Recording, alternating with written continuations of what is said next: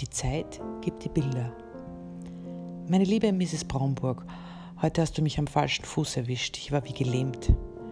Deinen Eltern ist genau das gelungen, was man sich selbst als Mutter wünscht, nämlich seine Kinder so zu prägen, dass aus ihnen Menschen werden, die einen Weg gehen können, Werte in sich tragen, die das Leben in einer Gesellschaft möglich machen und in ihnen Gedanken zu erzeugen, die voller Liebe, Respekt und auch Dankbarkeit für die eigenen Eltern sind.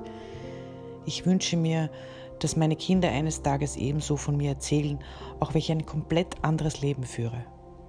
Ich möchte die Bausteine für ein wertvolles Leben hinterlassen, ja, wie mein kleines Feuer im Herz, das sie ebenso weitergeben, mit einem Funken von mir. Es steckt viel Sentimentalität in deinen Worten und Sentimentalität ist ansteckend. Wir beide sehen von unterschiedlichen Seiten auf 40 Jahre Leben ein Bilderbuch an Erinnerungen, die in der Vergangenheit liegen und wir nur durch dieses Gefühl, das wir damals hatten, zum Leben erwecken können.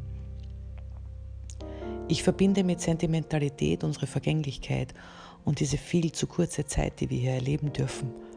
Alle Erlebnisse liegen zurück, können nicht wiederholt werden, sind in sich geschlossen. Schwer ist es, weil es vorbei ist. Ich erinnere mich an Gefühle von damals. Ich kann drüber lachen, weinen, fluchen und sie verdammen. Aber alles bleibt dort, wo es ist. Wo ist meine Schulzeit mit meinen Freunden, der erste Kuss, die erste Wohnung, die erste Liebe, die Geburt der Kinder, die Feste, die Reisen und die kleinen Freuden. All das verbinde ich mit ganz intensiven Gefühlen, Erinnerungen, die aufflackern mit Musik, Gesprächen, Filmen, Gerüchen und Geschichten. Und dennoch, sie sind vorbei, und das erzeugt in mir große Wehmut und das Gefühl an meine Endlichkeit. Meine Vergangenheit ist wie eine Zugreise durchs Leben.